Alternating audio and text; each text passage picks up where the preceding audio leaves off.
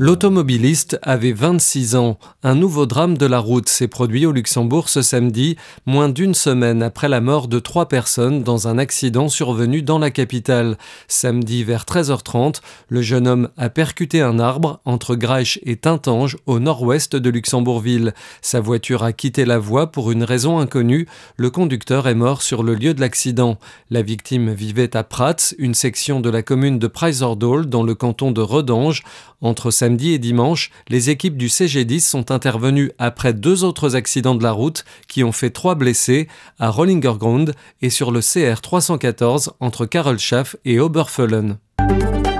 Appel à témoins au Luxembourg. La police recherche une adolescente de 14 ans. Liliana Caneja Ramos n'a plus été vue depuis jeudi aux alentours de 14 heures. Au moment de sa disparition, elle portait un pantalon de jogging blanc et une veste noire. La jeune fille mesure entre 1m50 et 1m60, porte de longs cheveux bruns avec des mèches. Elle a les yeux marron foncé et porte un appareil dentaire. Toute personne ayant des informations la concernant est priée de contacter la police composant le 113.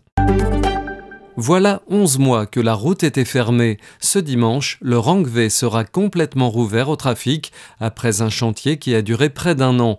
Bonne nouvelle donc pour ceux qui empruntent la route de Thionville et le rond-point Gluck aux portes de la capitale luxembourgeoise.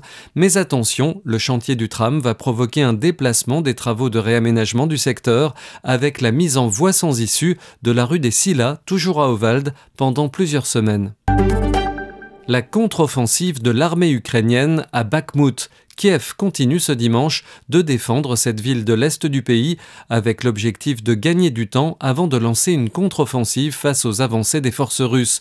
Le ministère ukrainien de la Défense a affirmé samedi que les forces ukrainiennes avaient la veille repoussé plus de 100 attaques ennemies dans les principales zones de combat.